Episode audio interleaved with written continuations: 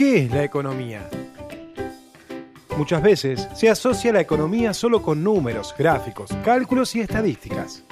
Pero su verdadero objeto de estudio son las personas y las decisiones que toman en procura de su bienestar.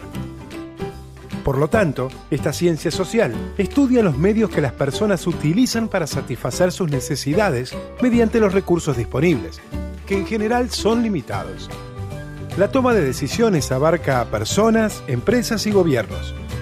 Todos ellos tienen que administrar ingresos, egresos, ahorro e inversión. Dos enfoques de la economía son la microeconomía y la macroeconomía. La microeconomía se dedica al estudio del comportamiento de los hogares y las empresas. Analiza las decisiones que toman en la administración de sus ingresos y gastos y la forma que interactúan entre sí y con los mercados. La macroeconomía se dedica al análisis de los fenómenos conjuntos de una sociedad, el país o el mundo.